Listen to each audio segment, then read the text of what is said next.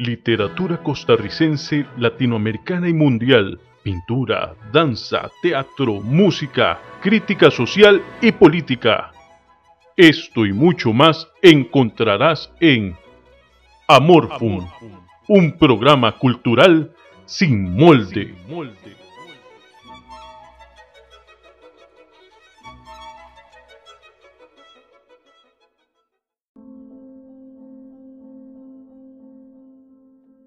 Hola mi gente, ¿qué tal? ¿Cómo están? Sean bienvenidos a un programa más de Amorfum, un programa cultural sin molde. El día de hoy vamos a tener un programa hermosísimo dentro de todo el mare magnum que se está dando en Latinoamérica con el coronavirus, dentro de, de toda la depresión que está acarreando esta situación de sentirnos encerrados, sentirnos con temor, sentirnos además frustrados porque los sueños que se tenían este año se han postergado y en muchos casos han desaparecido. Esperemos que este programa sea un, una gotita de agua en el desierto, que se pierdan un rato, que me acompañen además a perderme un rato de tanto y tanto embrollo. Así que sin más que agregar, vamos allá.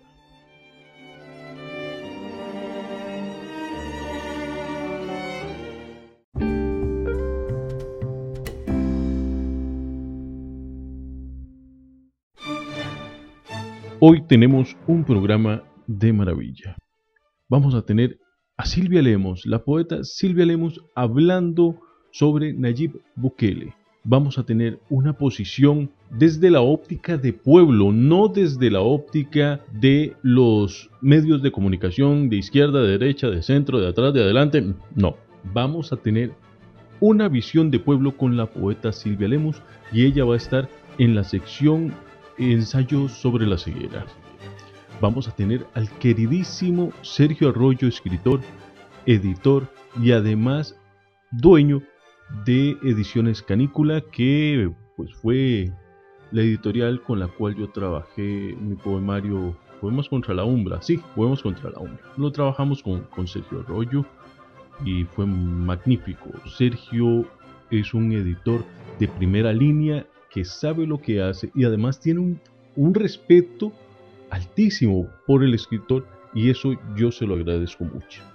Si ustedes quieren contratar el servicio de un editor, Sergio Arroyo es magnífico. Vamos a tener también en las flores del mal a uno de los cantantes que en mí ha calado profundo. Les hablo de Johnny Cash. Johnny para mí ha representado una, una atracción por la música estadounidense que antes no tenía, o que tenía con música más moderna, que es evidente. Pues, yo soy del 81, por lo tanto tuve mucho acercamiento en los 90 con la música pues, anglosajona. Cash lo que me representa es esa cercanía con un criterio más pensante, con una, una estructuración mayor en la composición.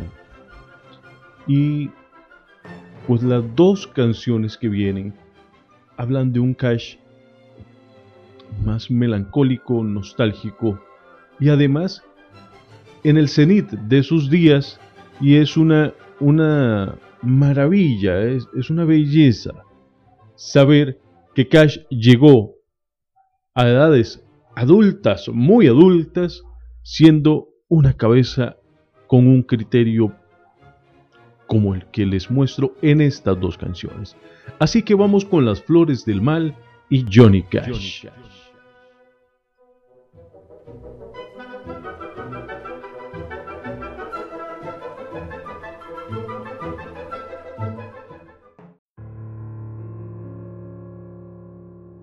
Las Flores del Mal. Un segmento para la música que sí vale la pena.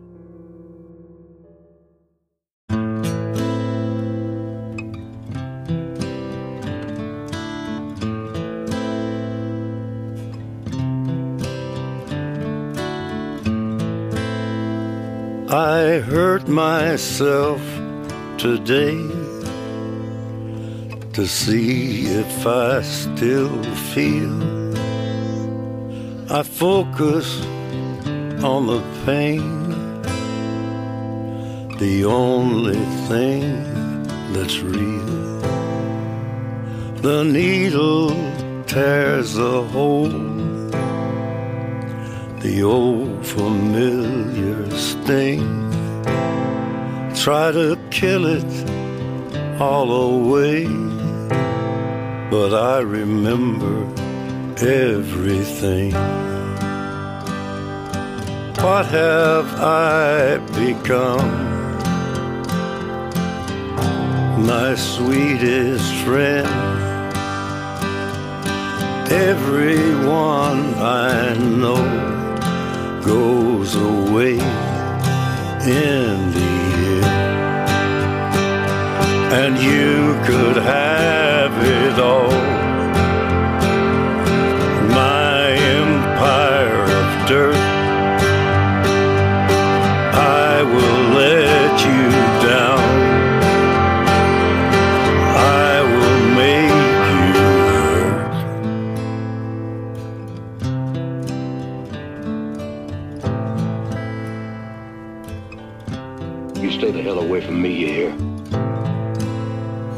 I wear this crown of thorns upon my liar's chair,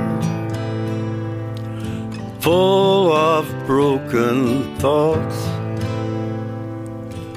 I cannot repair. Beneath the stains of time, the feelings disappear. You are someone else. I am still right here. What have I become? My sweetest friend. Everyone I know goes away in the end. And you could have it all. My empire of dirt. I will let you down.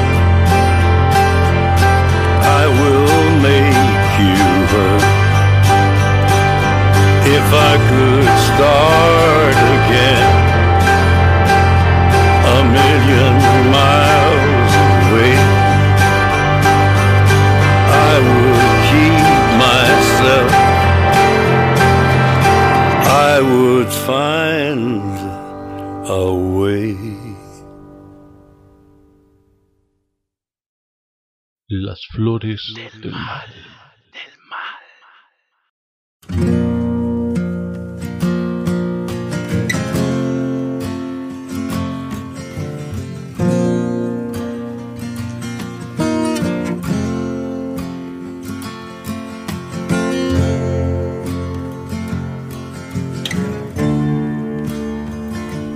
You're my friend.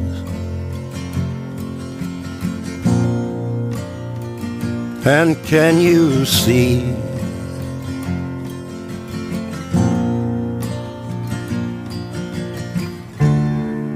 Many times we've been out drinking. Many times we shared our thoughts.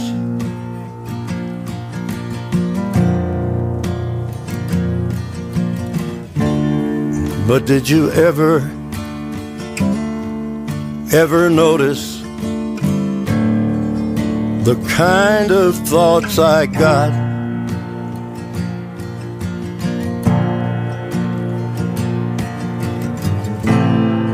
Well, you know I have a love, a love for everyone I know.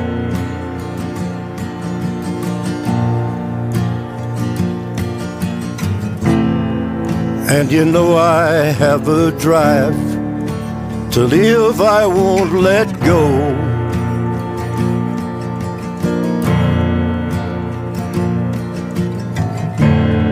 But can you see its opposition comes rising up sometimes?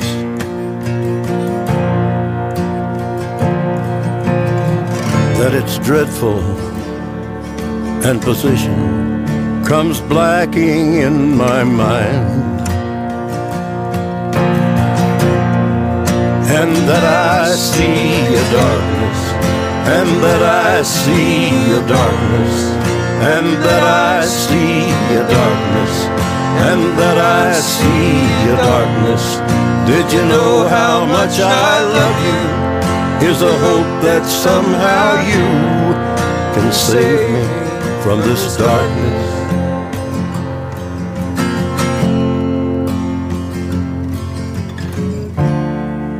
Well, I hope that someday, buddy, we have peace in our lives, together or apart, alone or with our wives, and we can stop our whoring and pull the smiles inside and light it up forever and never go to sleep my best unbeaten brother. This isn't all I see.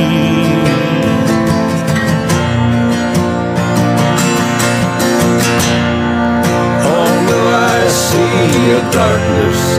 Oh no, I see a darkness. A darkness. Oh no, I see a darkness. Did you know how much I love you? Here's a hope that somehow you can save me from this darkness.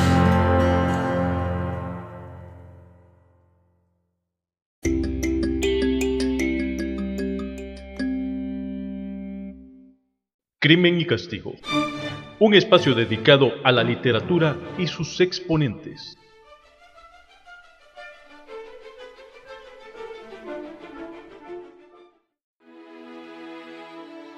Estamos en el espacio Crimen y Castigo, donde tendremos a Gerard de Nerval, un poeta que maneja una simpleza exquisita. Gerard no necesitó expresiones rebuscadas, como si lo hacen muchos poetas de su época, para poder lograr cierta armonía con la poesía. Gerard más bien ha sido uno de los poetas con un simplismo que ayuda a tener una cercanía con el lector. Voy a leer dos poemas de, de él y espero que lo disfruten. Busquen su poesía, la van a disfrutar y si no, no pierden de nada. El conocimiento siempre ayuda. Vamos con Gerald de Nerval.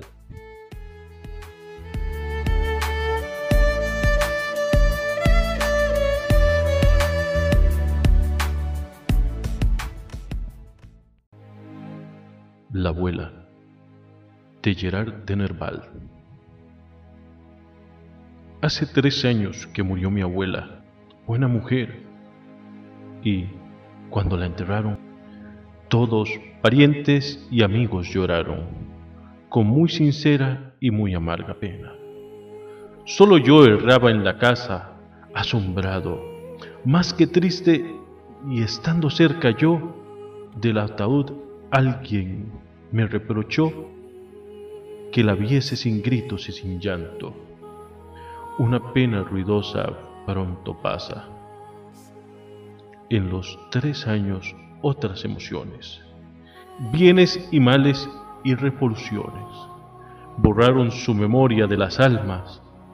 Solo yo pienso en ella y lloro a veces. En los tres años ganando en firmeza, como un nombre grabado en la corteza, su recuerdo se ahonda mientras crece. La prima. Hay placeres de invierno y el domingo no es raro, cuando un poco de sol adora el suelo nevado. Que con alguna prima salga uno a pasear y no se os haga tarde a la hora de cenar, dice la madre, cuando se han visto los vestidos bajo los negros árboles del parque florecidos. La chica tiene frío y nos hace observar que la bruma nocturna se empieza a levantar y se regresa hablando del día ya añorado, que ha pasado tan rápido y de un fuego velado, y al pie de la escalera se huele ya el retorno, con enorme apetito, el pavo desde el horno.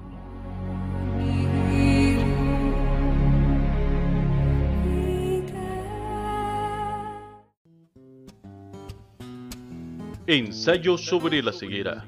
Una opinión personal que evoca el criterio y la crítica. Well,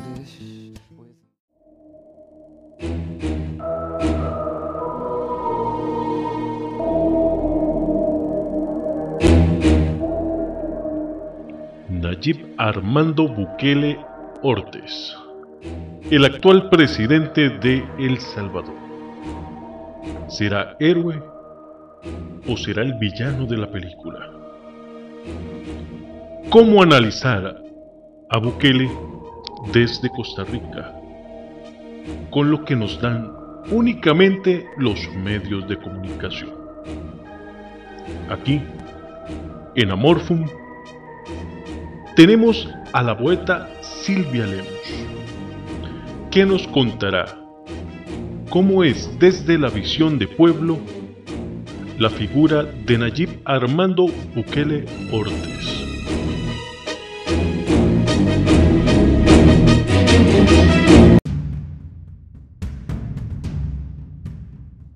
decirte que la mitad de cosas que, que se dicen son ciertas y la otra mitad son mentiras.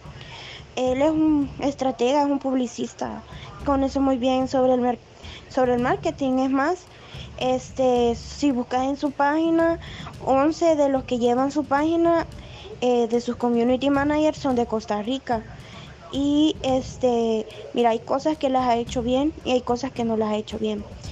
Por ejemplo, esas propuestas que hablan de impulsar la economía, aquí no existe eso, o sea, no, hasta el momento no, no se han podido poner de acuerdo y eso no es solo culpa de él, sino que no se han podido poner de acuerdo los órganos del Estado. La Asamblea lleva un pleito tremendo con el presidente, entonces tanto el, el órgano ejecutivo como el órgano legislativo no se ponen de acuerdo, por eso no, han, no hay leyes ahorita para impulsar la economía y no se están poniendo de acuerdo en nada, así que no existe. Todavía alargaron 15 días más la fase 1 de, del plan de, de este, reapertura económica, entonces este, no se están desarrollando las etapas porque apenas vamos empezando en la etapa 1 del plan de reapertura económica. Eh, ha intentado hacer cosas buenas, porque ha intentado, pero el problema ha sido que todo lo ha hecho, eh, ¿cómo te podría decir? Eh, este es una como eh, improvisar, esa es la palabra. Lo ha hecho improvisando, entonces no le han funcionado las cosas. Eh, dio 300 dólares, pero no focalizó los 300 dólares porque una no habían censos desde hace 10, 15 años atrás que no se hacían censos en El Salvador, entonces no se sabía, no, no habían censos.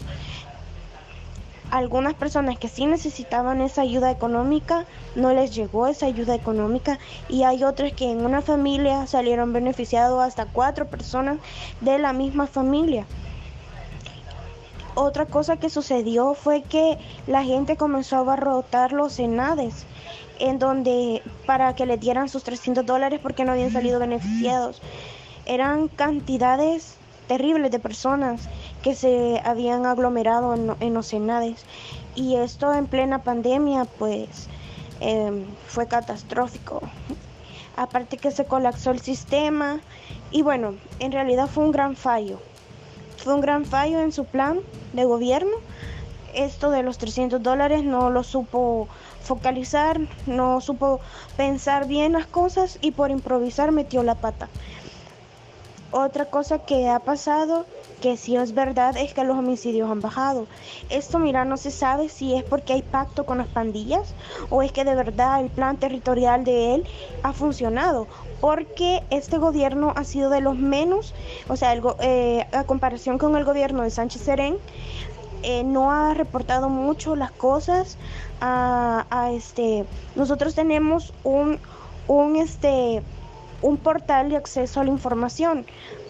Ellos no han declarado a prioridad, no han declarado eh, lo que han hecho en ese portal de acceso a la información.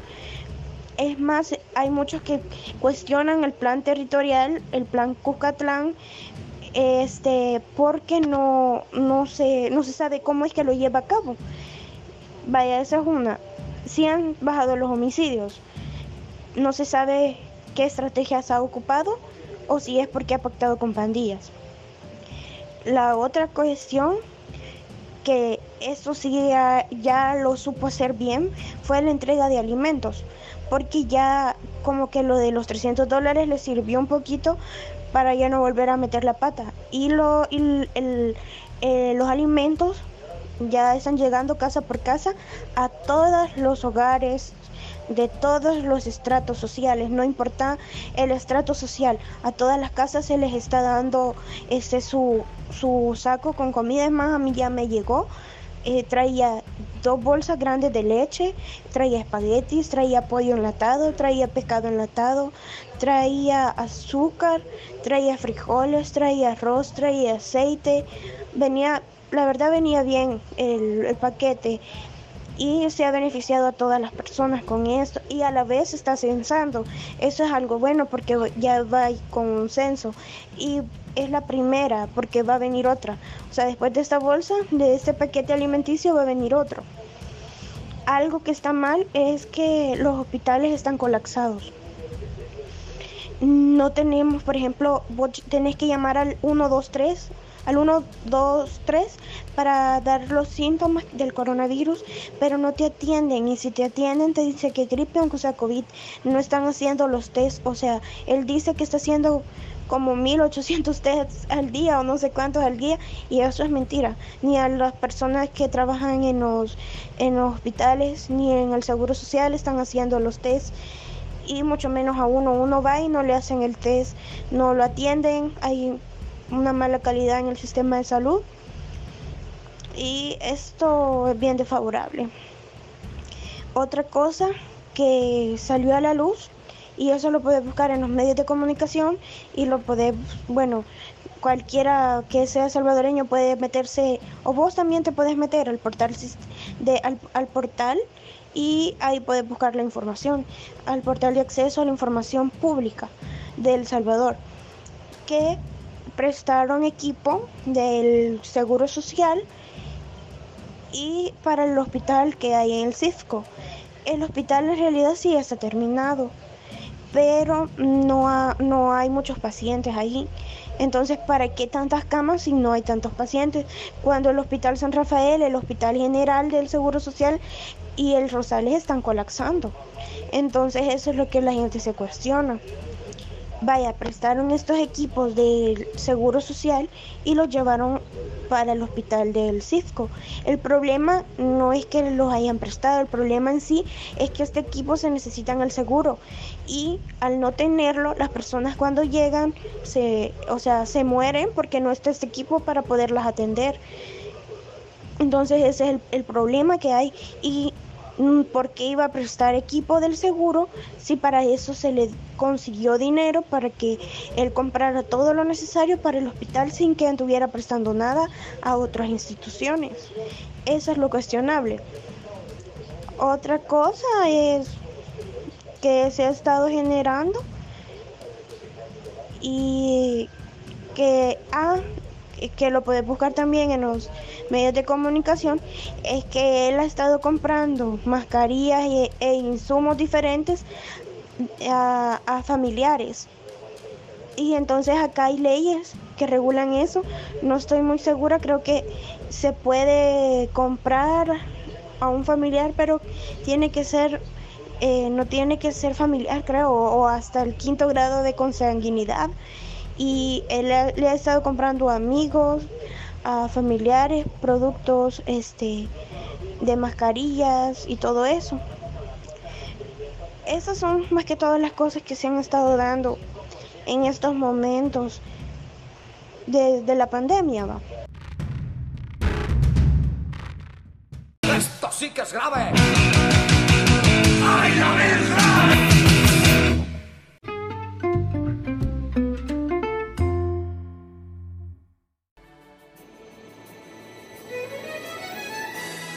vorágine. Todo lo que tienen para contarnos los artistas.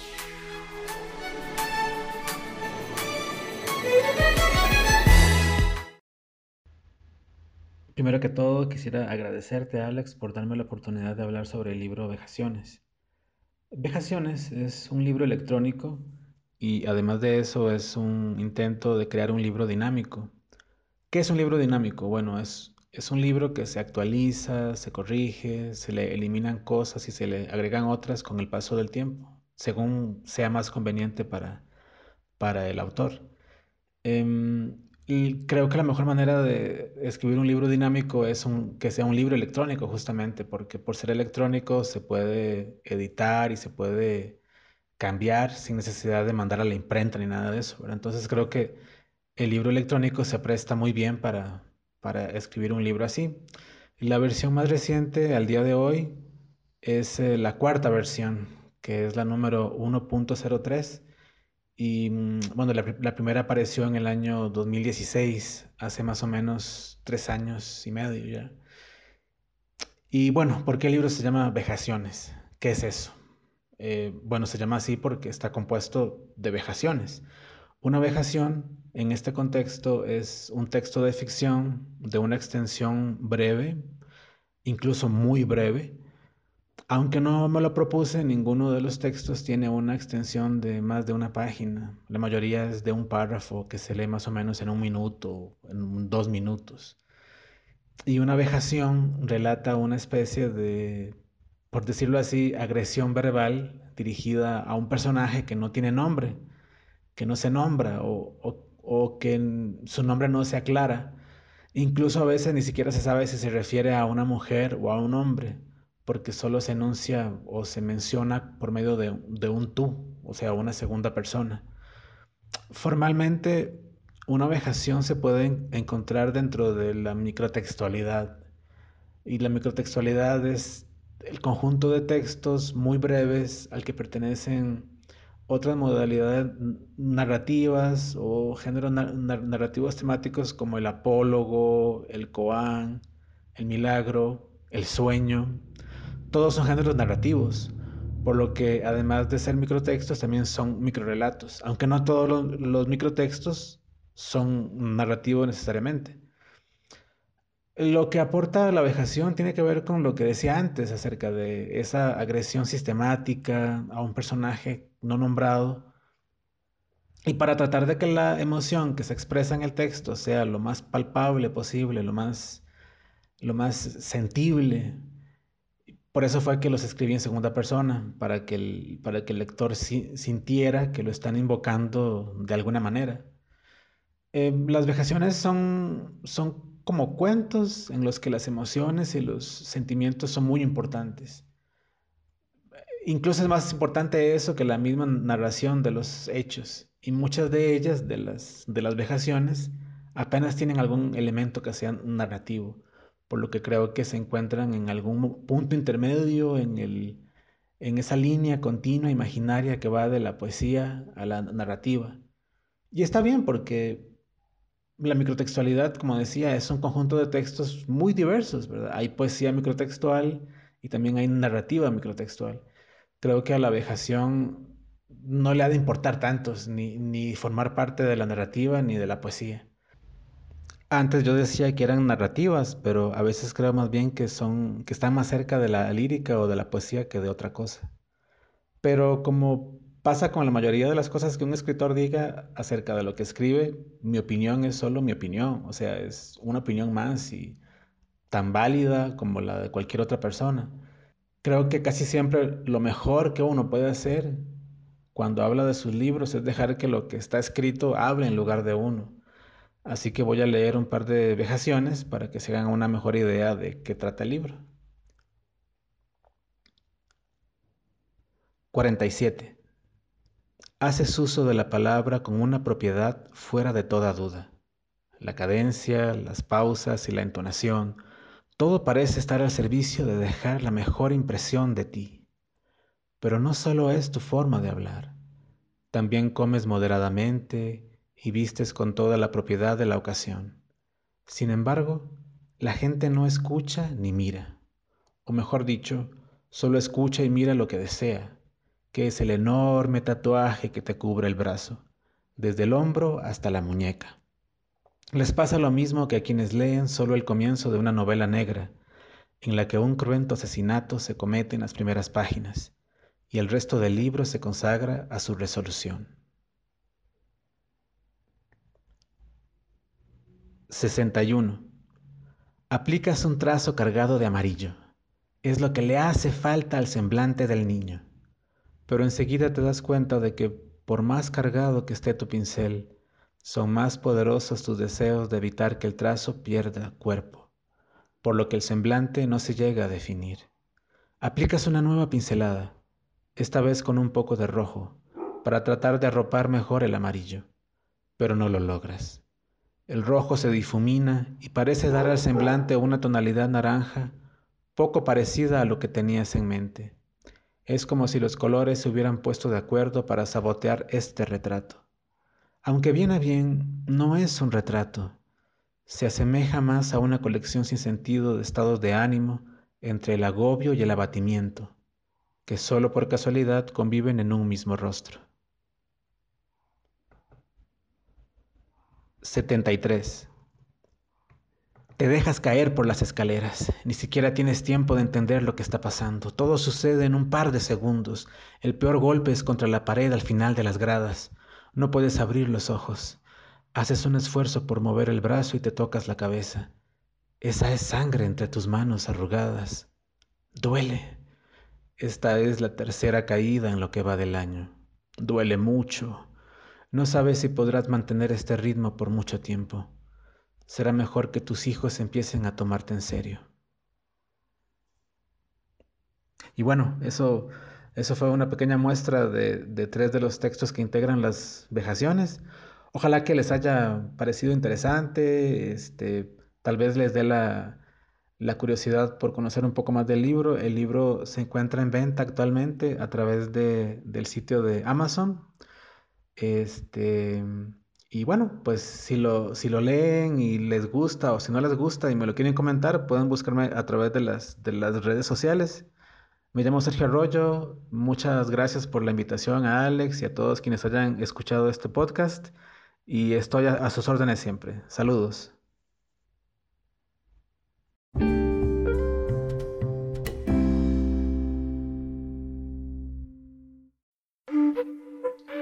Llegamos hoy martes a la parte final y estoy terminando de grabar martes en carrera y con todo el asunto encima de la pandemia.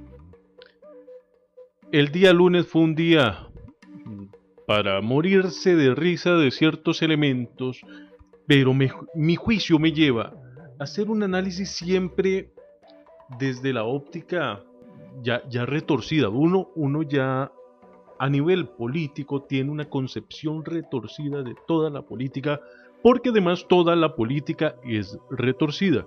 Bueno, ustedes vieron, hubo manifestantes ayer como 10 que lanzaron consignas contra el gobierno, fue todo un caos y las redes sociales las inundamos porque yo también compartí un par de cosas con estos elementos. Después analicé a quién le sirve todo este embrollo. Bueno, las próximas elecciones, como bien lo dije en un posteo, serán no por el género, no serán discusiones de género lo que esté sobre la mesa y lo que decida la votación, sino la salud. Y en esto estamos claros. Van a haber dos contrincantes, el PAC y los fabricistas.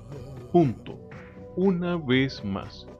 y nos están llevando como nos llevan ahora. Nos midieron, nos determinaron, dijeron, ok, este es el comportamiento de la gente otra vez.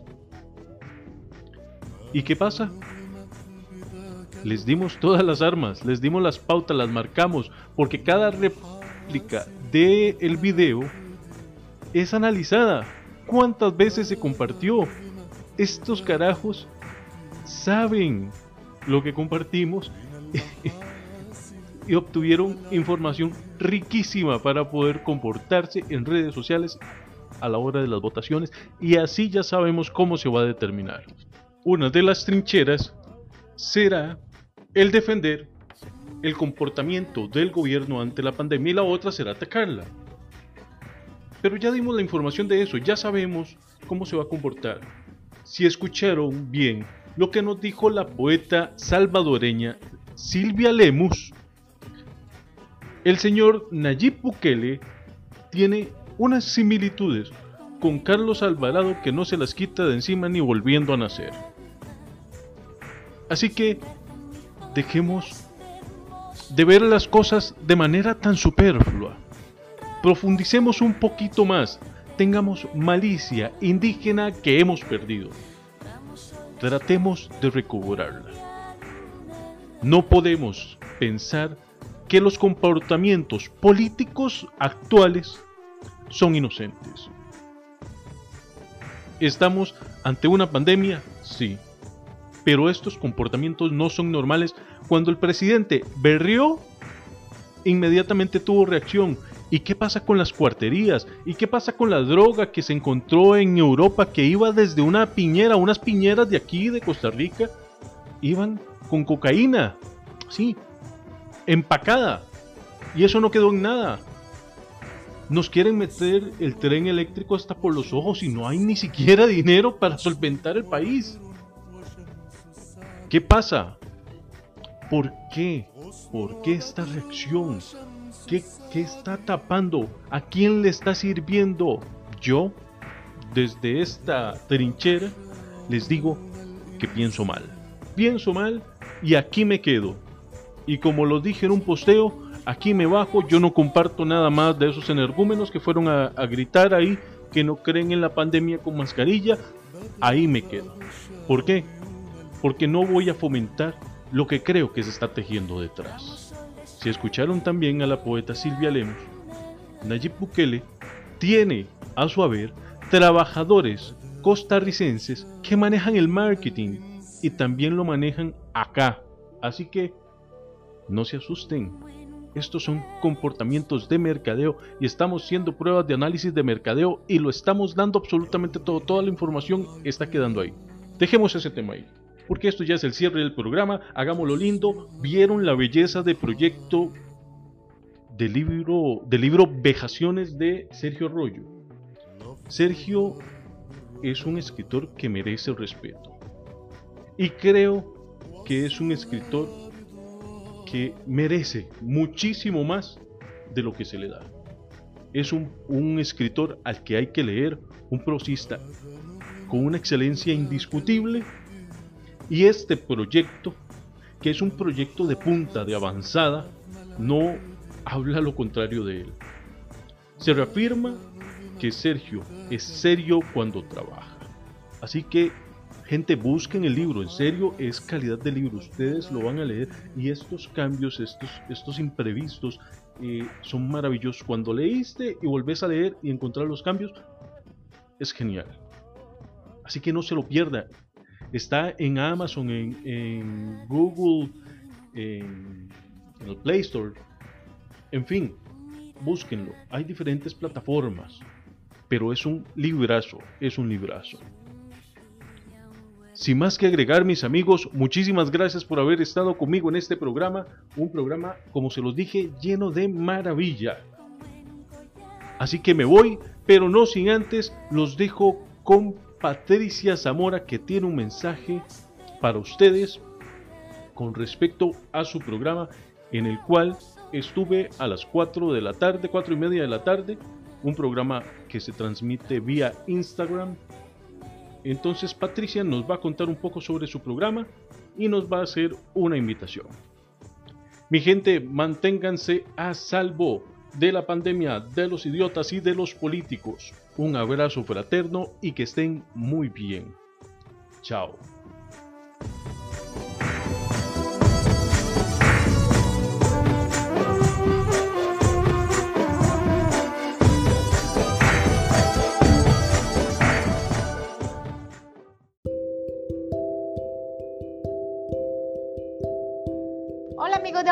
¿Cómo están? Espero que se encuentren súper bien. Agradecerle a Ale Rualba por su invitación. Yo les comento que soy productora de radio y además comunicadora. Y debido al COVID-19 decidimos abrir un espacio en Instagram con invitados especiales.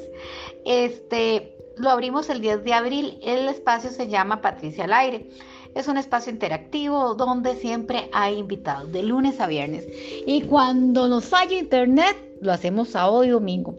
De lunes a viernes a las 4 y 30 por IGTV en Instagram o si no, también puedes encontrarlo por diferido en Facebook o en YouTube. Así que les hago la invitación para que estén con nosotros a, a, a, través de Instagram de lunes a viernes a las 4 y 30 tomándose un cafecito virtual. Muchísimas gracias. Chao. Nos vemos.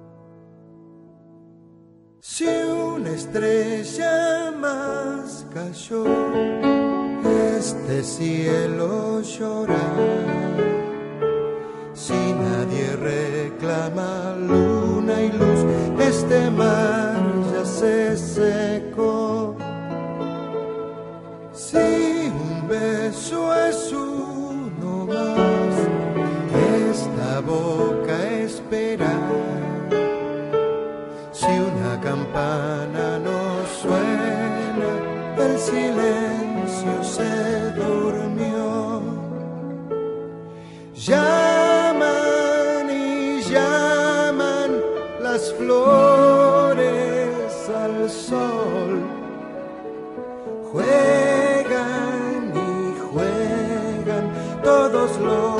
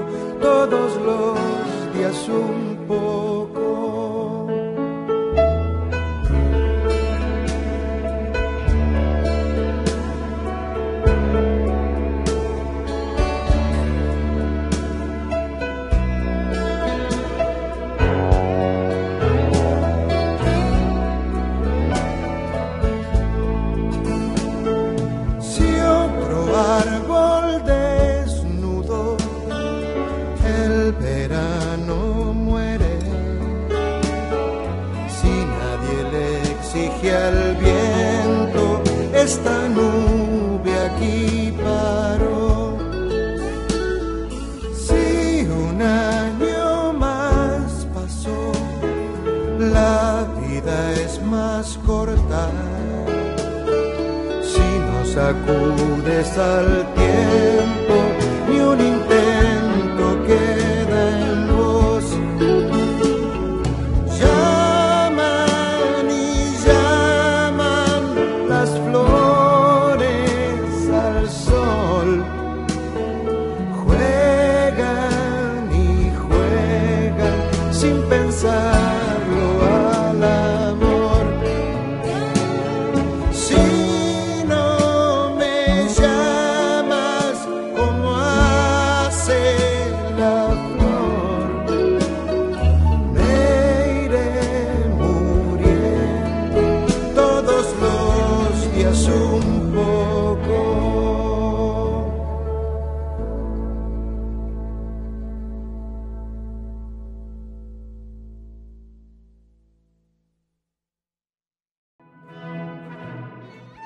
literatura costarricense, latinoamericana y mundial, pintura, danza, teatro, música, crítica social y política. Esto y mucho más encontrarás en Amorfum, un programa cultural sin molde.